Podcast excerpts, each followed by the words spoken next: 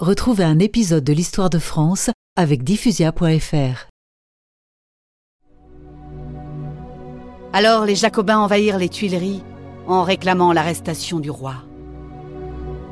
Toujours bon, Louis XVI refusa de se défendre et empêcha sa garde suisse de tirer sur le peuple. Il alla se livrer avec sa famille à la Convention, c'est-à-dire à l'Assemblée, qui prononça aussitôt sa déchéance et le fit enfermer à la sombre prison du Temple.